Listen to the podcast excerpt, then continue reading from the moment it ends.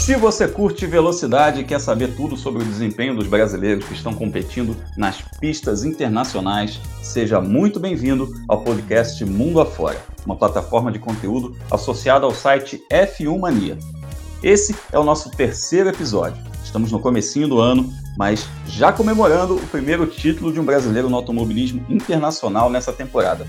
Igor Fraga é o nome dele, Igor Fraga é o cara. Venceu o torneio Toyota Racing Series e a gente vai falar muito disso com o Leonardo Masson e o Felipe Giacomelli, também jornalistas especializados, que acompanharam todas essas provas. Salve, Léo! A base vem forte, hein? Primeiro torneio do ano, primeiro título. Padrão, Felipe, olá pessoal que está nos acompanhando. Pois é, primeiro campeonato do ano, primeiro título e ganho com autoridade pelo Igor, né? Entrou na última etapa oito pontos atrás do Ian Lawson, piloto que até então era o atual campeão do Toyota Racing Series. Foi dominante nas três corridas do final de semana, conseguiu duas vitórias e garantiu esse título aí primeiro título dele, primeiro título do Brasil no Toyota Racing Series, um título importante para ir no começo da temporada. É, e o título que representa bastante também em termos de superlicença, não é, Felipe Giacomelli? Oi, Grum, oi, Léo, oi, pessoal. Nesse ano a FIA fez uma mudança nos pontos da superlicença e se um campeonato termina antes que um outro campeonato comece, os dois campeonatos passam a dar ponto na superlicença. É o caso da Toyota Racing Series, terminou agora no mês de fevereiro e o Igor ainda vai correr na Fórmula 3 a partir do meados aqui no, desse primeiro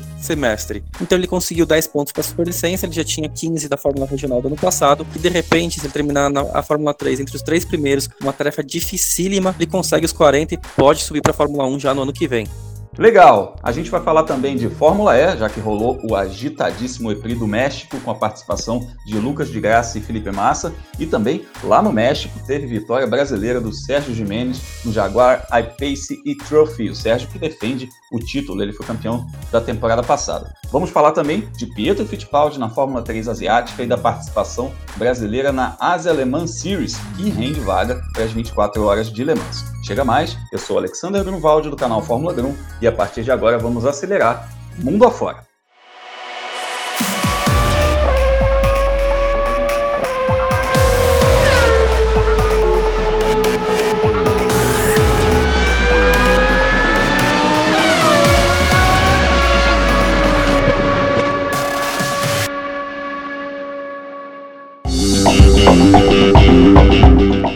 Nosso giro pelo planeta começa na Oceania, mais precisamente na Nova Zelândia, onde rolou a Toyota Racing Series, um torneio de pré-temporada para pilotos de categorias de base, disputado em monopostos de Fórmula 3 entre os meses de janeiro e fevereiro. Eu já estou com meu fuso horário todo zoado, porque foram cinco finais de semana seguidos de corridas lá do outro lado do mundo, e por aqui ficamos acompanhando tudo via streaming. Felizmente hoje a tecnologia nos permite assistir tudo, mas a gente vai comendo aí umas horinhas de sono, né? São rodadas triplas, o que significa 15 corridas apenas em pistas da Nova Zelândia e nomes como Lando Norris e Lance Stroll, hoje titulares na Fórmula 1, já ganharam esse torneio em temporadas passadas. Na edição 2020 nós tivemos dois brasileiros participando, Caio Collet da Fórmula Renault e o Igor Fraga da Fórmula 3. E o Igor deu um show. Enfrentou o favorito, o Liam Lawson, que, como o Léo destacou aí no início, piloto da casa e campeão em exercício, foi ao pódio com muita frequência e ganhou o campeonato numa decisão apertadíssima. Os dois chegaram separados ali só por dois pontos.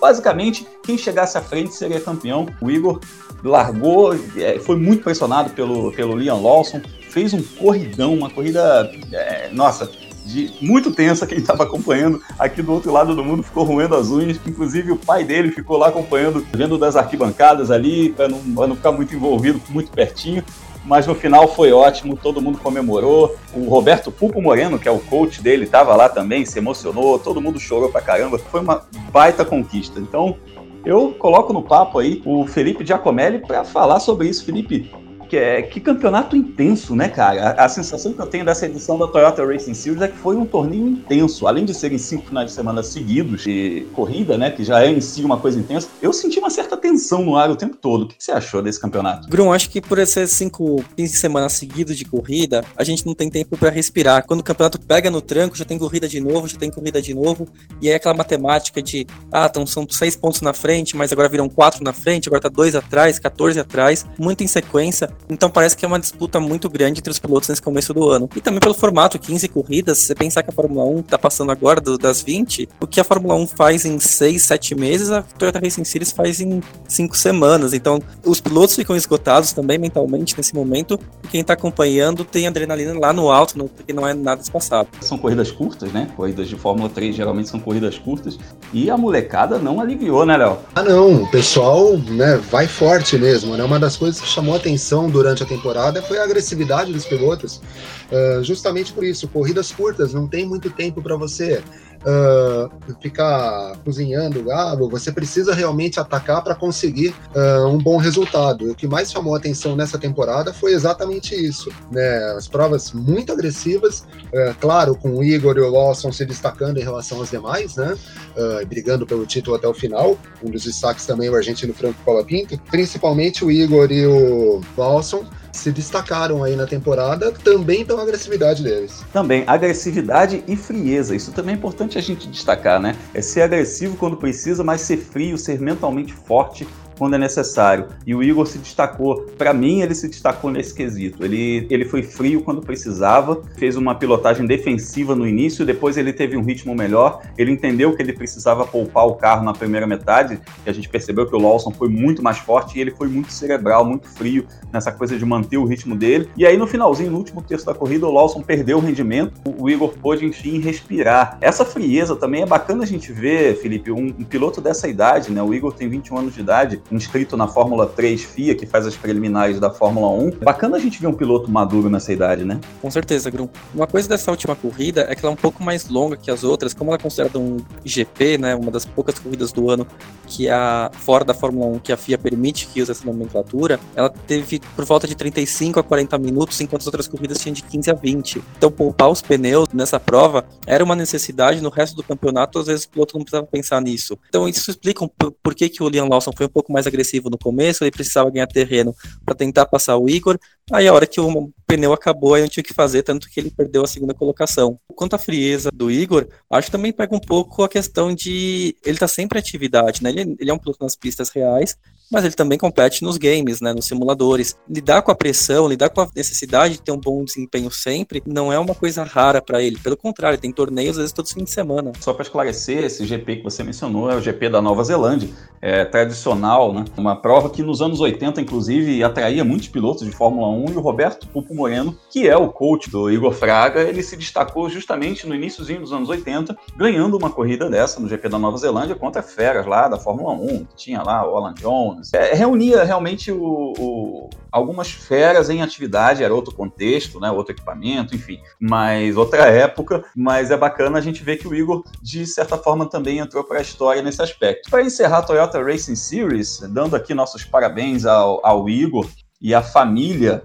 Fraga também, porque eu preciso mencionar isso. A família Fraga não é uma família com muitas posses, então eles são, digamos assim, um núcleo familiar que faz muito sacrifício para o Igor Fraga poder competir. Por isso, o lance do automobilismo virtual, para ele poder se estruturar e tudo mais, conseguir seus patrocínios. É, eu conheço o, o time que é, com o qual ele correu de kart no Brasil conheço o preparador com quem ele andou de Fórmula 3 sul-americana, Fórmula 3 Brasil aqui. Enfim, são pessoas que me relataram histórias assim humanas incríveis, falando dos sacrifícios que a família faz. Então, mais um motivo para a gente torcer para o Igor Fraga, porque o Igor é um piloto é, sem muitos recursos. E aí a gente vê a história se repetindo, né? Eu, a gente é, falou sobre o Roberto Pupo Moreno, e o Roberto Moreno é um pouco dessa história também. Ele não tinha recurso, então o, o, talento dele como acertador de carro valia muito nessa coisa dele ser escolhido e ganhar as vagas. Então, mais um motivo para a gente torcer para o Igor Fraga. A gente fica super na torcida aqui por ele na Fórmula 3 FIA em 2020, que seja um campeonato maravilhoso. Ele que vem do terceiro lugar na Fórmula Europeia, na Fórmula 3 Regional Europa, como é chamada lá fora, e a gente espera muito sucesso para o Igor. Mas antes da gente encerrar esse assunto Toyota Racing Series, eu quero chamar o Léo para falar a respeito de Caio Collet.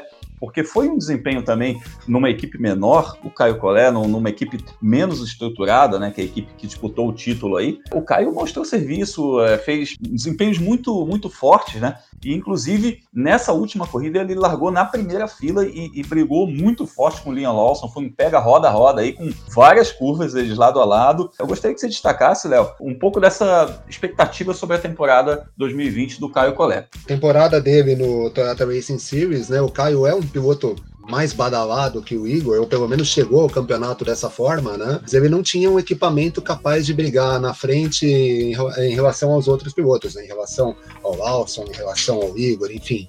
Uh, ainda assim, ele fez um campeonato bastante honesto, conseguiu uma vitória na segunda etapa em Teretonga Park, teve uma vitória da qual ele foi desclassificado. Nesse último final de semana, ele terminou com dois quartos lugares. Então, considerando o equipamento dele não ser um dos melhores, terminar o campeonato na sétima posição, muito próximo do sexto colocado, um pontinho atrás só do sexto colocado, é bem positivo. E o Caio, né, tem como objetivo principal dele nessa temporada a disputa da Fórmula Renault Eurocup, onde ele vai tentar o título, né? Foi campeão entre os rookies no ano passado, dessa vez vai para tentar o título geral e é um bom aquecimento. Dentro das possibilidades dele, ele conseguiu fazer uma boa temporada lá na Toyota Racing Series. É isso aí, a gente está aí na torcida. Caio Collet, vai fazer aí a temporada, a segunda temporada dele na Fórmula Renault como o Léo destacou, foi o melhor estreante e agora vai tentar o título.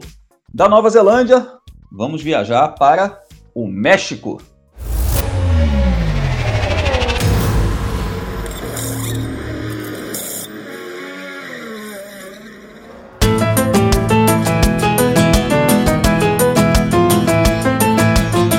México teve o EPRI do México, sempre agitado EPRI do México na Fórmula E e também com o Jaguar Pace Trophy, que a gente fala daqui a pouquinho. Léo Masson mantendo a tradição do EPRI do México ser sempre muito agitado e esse ano teve a Peraltada, a famosa curva Peraltada lá que o pessoal que assistia a Fórmula 1 nos anos 80 e 90 lembra saudosamente da curva peraltada. Evidentemente é uma configuração um pouco diferente, porque na Fórmula 1 o pessoal vinha de uma reta muito grande, pegava essa curva, e hoje em dia é um circuito um pouco diferente. Eles vêm ali da parte do, do estádio, digamos assim, e, e fazem a peraltada, é uma curva 180 graus. Mas foi uma corrida muito agitada e, mais uma vez, uma recuperação do Lucas de Graça, que largou lá atrás, e assim como ele fez em Santiago, recuperou muitas posições ali para terminar no top 10. O Lucas, que tem um bom retrospecto no México, dessa vez não conseguiu lutar pela vitória, mas mostra que está forte no campeonato. Quando não dá para ganhar, quando não dá para chegar no pódio, ele vem com recuperações muito fortes para somar pontos que certamente vão ser muito importantes no decorrer do ano. Então, história, a gente já tinha destacado, a Audi é muito forte no México, especialmente o de Graça é muito forte no México, e mais uma vez, ele teve o problema de ter que classificar no primeiro grupo do Qualify, né? Largou de trás e fez uma outra corrida de recuperação para terminar em sexto. Essa posição faz com que ele mantenha o quinto lugar no campeonato, 15 pontos atrás do Mitch Evans, que foi o piloto que venceu a prova. Aliás, vale destacar, quarta vitória, né? Quarta, é, quarto piloto diferente a vencer vencer uma prova na temporada com é, em, três equipes, né? Quatro pilotos diferentes de três equipes distintas. É, foi o Sam Bird e o, e o Alexander Sims na primeira rodada na Arábia Saudita, o Sam Bird da Virgin e o e o Sims da BMW. A BMW voltou a vencer no Chile com o Maximilian Gunther e agora foi o Mitch Evans da Jaguar. Realmente muito equilibrado como sempre. E, ano passado chegou a ter oito vencedores diferentes, temporada passada, oito vencedores diferentes, e a gente espera que esse ano se repita isso, né? O que é uma característica muito boa, né?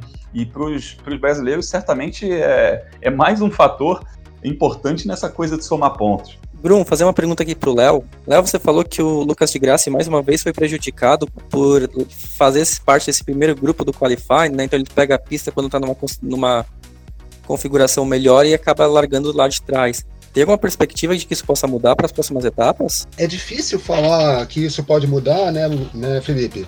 Pelo seguinte, o, o, Lucas ele consegue se recuperar e ele se mantém entre os líderes do campeonato. Vai lembrar a classificação da, as classificações na Fórmula E elas são divididas em grupos, sendo que os líderes do campeonato partem uh, no primeiro grupo, ou seja, quando a pista está num momento pior. Conforme os carros vão passando, a pista fica mais limpa e você consegue melhores resultados tendo a pista mais limpa. Eu espero que ele consiga recuperar, mas ele tem que brigar contra essa, com essa adversidade, né?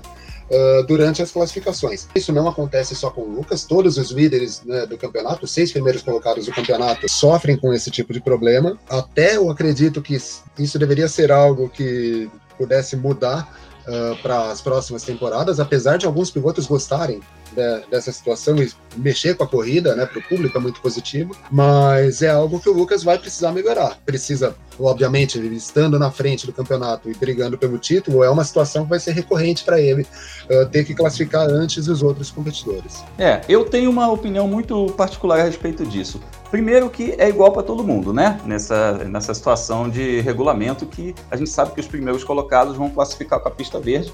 Então é isso. Você sabe se você está bem no campeonato, você vai passar por essa situação, aquela gangorra. Então se você de repente não estiver tão bem, você vai ser beneficiado. A única alteração que eu faria nesse regulamento, muito sinceramente, é na final. A última corrida do ano, decisão do campeonato, uh, não vale isso, sabe?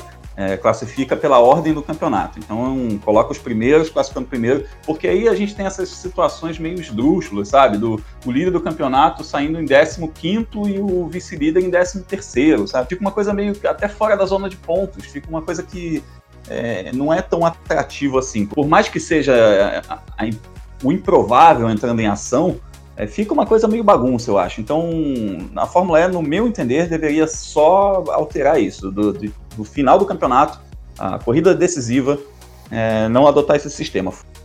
Fora isso, o ano todo, a temporada toda, eu acho muito legal, eu acho muito atrativo para o fã e faz esse equilíbrio que a gente está acostumado a ver. Eu acho muito bacana. Você, você mudaria alguma coisa, Felipe, nesse regulamento? Talvez só, só mudar a posição de largada, igual é na Fórmula Indy, sabe? Que quem classificou em um grupo larga nas filas ímpares, quem classificou no outro grupo larga nas filas pares, aí vai intercalando assim. Eu sei que na Fórmula E são quatro grupos, então aí a matemática ia ser um pouco mais complicada, mas para não ter o caso de, do cara que pegou a pista mais verde, foi o segundo mais rápido do grupo dele, perdeu às vezes por dois milésimos para avançar para Super Pole, mas aí vai ter que ser obrigado a largar lá em 18 e parece que o treino dele foi horroroso. Pois é, mas tem que também ser simples para o fã, né? Quando a gente começa a fazer muita conta, muito cálculo, não fica tão atrativo para o fã entender. Seguindo do México, vamos falar do Jaguar I-Pace e Trophy, que é uma corrida que quase não aconteceu, né? Porque o Daniel Abt deu uma pancada ali, danificou uma barreira, e aí o pessoal da, da, da organização teve que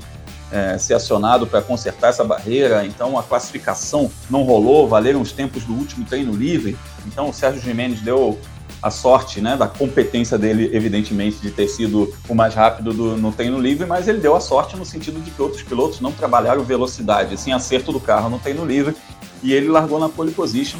Foi uma corrida uh, que já terminou à noite, os carros de faróis acesos, e, e, que teve a corrida teve muito problema de pneu. Alguns carros aí tendo pneu saindo da, do aro, da roda, são carros muito pesados. A gente lembra que são carros de duas toneladas, né? Além de ser um SUV, que já é tradicionalmente, normalmente um carro pesado, é um carro elétrico. Então as baterias ainda são muito pesadas, né? E aí rolou isso, né? Do, de vários pilotos sofrerem, inclusive o Cacá Bueno, é, que estava em terceiro lugar, teve que ir aos boxes, por isso perdeu posições. Mas o Sérgio segurou ali a pressão do Simon Evans, que é irmão do Mitch Evans, e ganhou a corrida. Então, líder do campeonato, a gente está aí na torcida pelos brasileiros e teve também a estreia do Adalberto Batista, que foi muito bem também.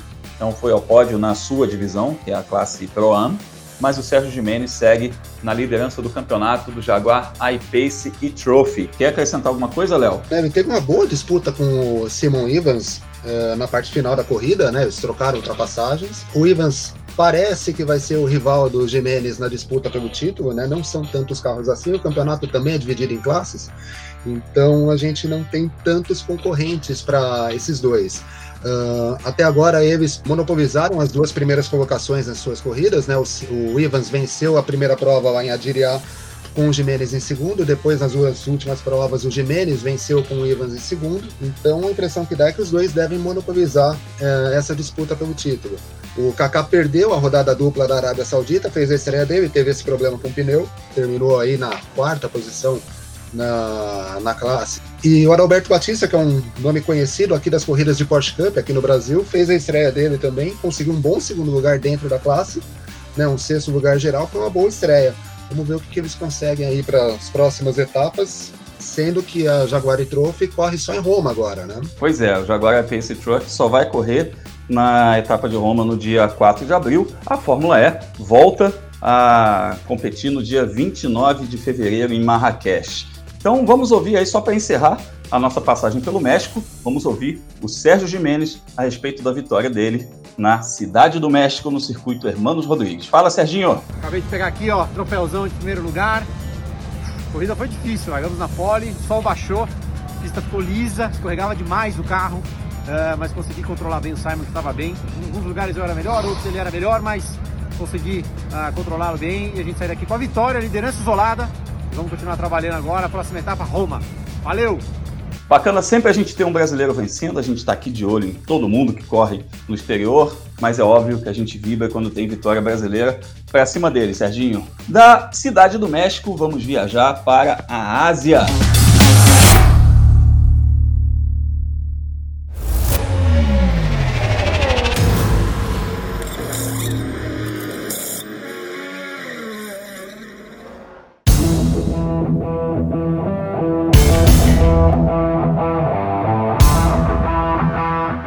Cruzando continentes, nós chegamos à Malásia, onde teve rodada da Asia Le Mans Series e onde teve também a Fórmula 3 asiática. Vamos começar aí pela Fórmula 3, Pietro Fittipaldi em busca da superlicença, a saga dele em busca da superlicença para competir na Fórmula 1. Felipe Giacomelli, você está por dentro aí dessas contas do, do Pietro. Como é que você analisa esse momento de campeonato? Ele está na Fórmula 3 asiática para justamente tentar pontos, né? Que, que ele possa somar pontos uh, para que não expirem aqueles pontos que ele tem da World Series de 2017. É a missão 2020 do Pietro Fittipaldi é essa, né? Conquistar a superlicença. É isso mesmo, Bruno. A superlicença é o documento obrigatório para correr na Fórmula 1. Os pilotos são avaliados pelo desempenho que eles têm nos campeonatos ao longo do, dos anos e eles recebem pontos né, por esse desempenho. Pelas contas do Pietro Fittipaldi, ele tem 35 pontos e faltam 5 para conseguir a superlicença. Eu falo pelas contas dele porque não é um número que a gente consegue confirmar independentemente, porque ele ficou um tempo machucado, pode ser que a FIA abra algumas sessões, então digamos que na conta dele, que faz todo sentido a gente levar em conta agora, falta esses cinco pontos. E ainda tem a fórmula, ainda tem a super fórmula que ele vai disputar esse ano, né? Além da Fórmula 3 Ásia. Sim, também tem a super fórmula, então foi o mesmo caso do Igor Fraga que a gente falou mais cedo o campeonato que termina antes dá pontos pro outro da mesma maneira. Ou seja, a Fórmula 3 asiática termina agora no fim do mês. A Super Fórmula só vai começar lá depois para março, abril. O Pietro Fittipaldi pode fazer uso dos pontos que ele conseguir tanto em um torneio quanto no outro. Ele nesse momento ele está na sexta colocação na tabela, ele não está conseguindo os pontos necessários para obter a superlicença. Só que tem uma boa notícia para ele. Dois dos pilotos que estão na frente dele na tabela de pontos não vão correr mais na temporada. A última etapa agora na Tailândia. Um deles abandonou o campeonato por causa do coronavírus. Lembrando o coronavírus é na China, o epicentro, mas a, a, e a Tailândia não é um país afetado. Só que esse piloto, ele tem um problema de saúde crônico e ele seria considerado população de risco para a doença. Então ele optou por não viajar mais para a Ásia. O outro também não está mais competindo, o espanhol Sebastián Fernandes, ele só correu em Abu Dhabi e Dubai. Essas corridas que depois para Malásia e para Tailândia, ele nem se inscreveu para correr. Então, se o Pedro Fittipaldi continuar brigando ali por pódios, a tendência é que ele consiga os pontos que faltam para atingir a superlicença. Bacana. A gente fica aqui na torcida pelo Pedro Fittipaldi, ele que é piloto de testes e desenvolvimento da equipe Haas na Fórmula 1. A equipe Haas tem muito interesse que o Pietro consiga essa superlicença, ele é uma aposta pessoal do diretor da equipe, o Günther Steiner, e o Pietro faz hoje um trabalho de simulador. Como é que funciona? A equipe vai para o fim de semana de corrida e o Pietro vai para a fábrica. E aí, enquanto a equipe está lá fazendo os treinos livres, gera dados e esses dados são é, levados em tempo real para os computadores da equipe na sede e trabalhados dentro da sede no simulador para que o Pietro desenvolva. É como se você tivesse treinos extras, né? Pega aqueles dados que foram colhidos em pista, dados reais, e você testa possibilidades. E essas possibilidades geram direções para o setup, para o acerto do carro, para o dia seguinte, para o sábado, o último treino livre e para a classificação, para tentar desenvolver o carro. Esse é o trabalho do Pietro Fittipaldi, evidentemente, a gente torce para que ele tenha superlicença, porque, né, vamos combinar, né, a dupla da Haas, né, Roman Grosjean e, e o querido Kevin Magnussen já deu, né, Léo? É uma dupla, apesar de comprovadamente veloz, mas eles são muito atrapalhados, né, uh, e o grande problema da Haas hoje é que ela parece não ter reposição, né, ou ela tem que ir ao mercado e contratar um piloto que não está pela, pela não saída do Grosjean, é, uma chegada do Nico Huckenberg, que foi algo que foi cogitado no ano passado,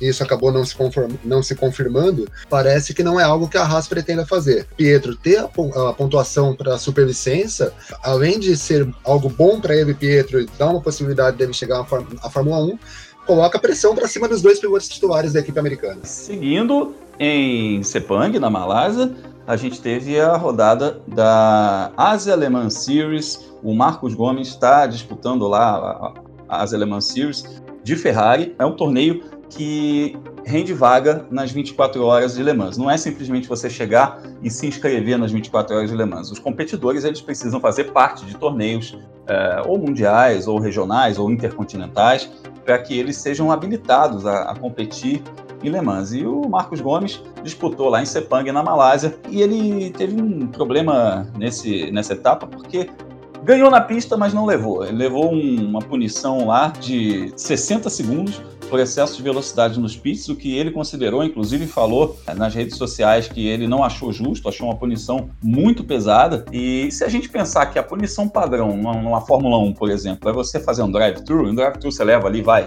25, 30 segundos no máximo, de fato parece uma punição muito pesada. Então, agora ele está na disputa pelo título, ainda segue na disputa pelo título e torcemos aí para ele para ele concluir. O, o Felipe, você considera que o, o Marcos Gomes tenha efetivamente chances de ganhar esse campeonato? Porque ele chega muito bem, né, para a final. Apesar de ser um campeonato muito parelho, ele chega muito bem para essa final. Bruno, ele corre para uma equipe muito forte, que é uma equipe de Taiwan chamada Rubial, que corre nas Le Mans Series e corre naquele internet Intercontinental GT Challenge. A gente falou bastante desse campeonato no episódio passado sobre Bathurst. As chances são boas, né? A equipe é boa, a equipe tem apoio de fábrica da Ferrari, nas três primeiras corridas do ano, o Davide Rigon, que é aquele piloto italiano que compete no WEC, foi um dos parceiros do Marcos Gomes, não vai correr agora no próximo fim de semana porque há um choque de datas entre o WEC e a Asian Le Mans Series, mas no, no, resto do ano foi um reforço. O problema é que o Marcos Gomes ele não ganhou esse ano. Tirando essa vitória que o famoso ganhou e não levou, nas outras corridas ele foi ao pódio duas vezes, mas sempre em segundo lugar. Ele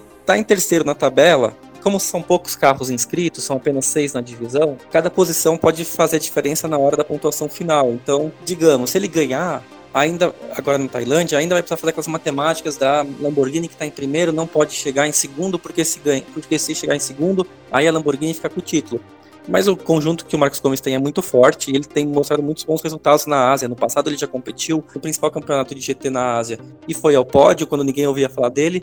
E esse ano, quando ele chegou como um dos principais pilotos dessa equipe Ruby Alto da Ferrari, também tem subido ao pódio com frequência. Eles largaram na pole em uma das etapas e estão brigando pelo, pelo título, não é coincidência. Lembrando que o, como você falou, as 24 horas de Le Mans são 60 vagas e essas vagas são convites, né? As equipes elas não se inscrevem. E um desses convites vai justamente para o carro campeão da divisão GT do, das Le Mans Series, que é onde o Marcos Gomes está competindo. Se ele ganhar o título, o carro é convidado mas a presença dele em Le Mans ainda não está garantida. Ele precisaria fechar um acordo com a equipe, com essa equipe, com a Ruby Alto ou com alguma outra equipe para participar da prova. Bacana e a gente torce para que ele possa participar das 24 horas de Le Mans. Outro brasileiro que compete na Asa Le Mans Series é o Oswaldo Negri, também disputa esse campeonato. O Oswaldo Negri que tem vitórias aí nas 24 horas de Daytona, um piloto muito experiente, já está na casa dos 50 e tantos anos de idade, é outra geração, mas um piloto igualmente competente. E ainda na Ásia, a gente teve um, nessa semana um anúncio em Yokohama, no Japão.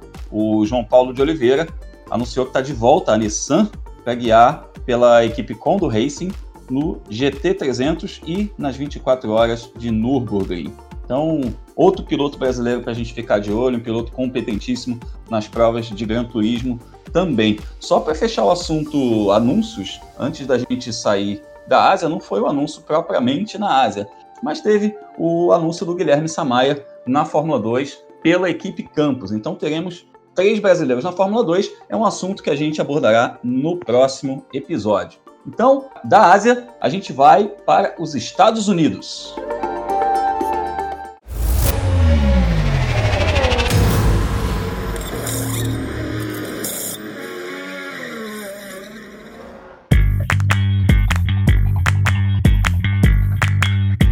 Pois é, a gente chega aos Estados Unidos, mas poderia ser Brasil, poderia ser Interlagos, é às seis horas de São Paulo. Puxa vida, a gente poderia estar tá aí torcendo para o Bruno Senna na classe LMP1 para o André Negão, na classe LMP2, para o Felipe Fraga, que está correndo na GTE. Poderia ser aqui em São Paulo, mas não vai rolar, vai ser em Austin, Léo.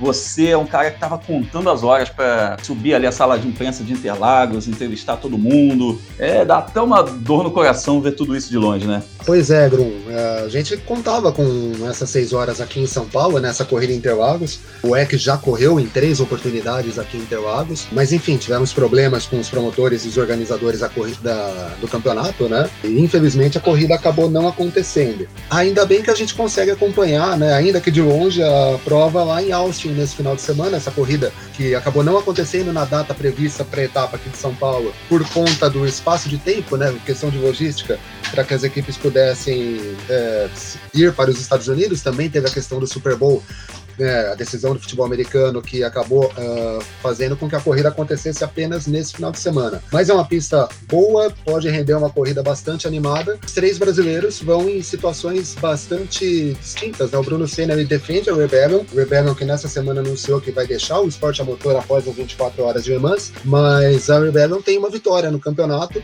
uma vitória até certo ponto surpreendente, porque eles conseguiram bater os dois protótipos da Toyota, a Toyota, a única equipe de fábrica na classe LMP1, né, a principal do campeonato, e de repente, caso ele consiga uma vitória junto com o Gustavo Menezes e o Norman Nator, uh, ele pode voltar a encostar aí no, nos, nas, nos dois trios da Toyota para quem sabe brigar pelo campeonato nas últimas provas da temporada. Na LMP2 a gente tem o André Negrão, que é um piloto que vem de bons resultados, é o atual campeão mundial na LMP2, venceu também as 24 horas de semana passada busca aí o seu bicampeonato. Não vem numa situação tão favorável, é só o quinto colocado do campeonato, vem aí com 56 pontos, a liderança é do Gabriel Albre, do Will Stevens e do Hoping Toon, são pilotos da Jack Chan DC, aparecem com 72 pontos, mas essa prova abre a segunda metade do campeonato, então ainda há tempo de recuperação. Já o Felipe Fraga não está disputando o campeonato em tempo integral, né? Vai ser só a segunda prova dele no campeonato, mas ele vem de um terceiro lugar em Fuji na classe dele, que é a LMGT AM, categoria mais básica, digamos assim, para os pilotos de Gran Turismo.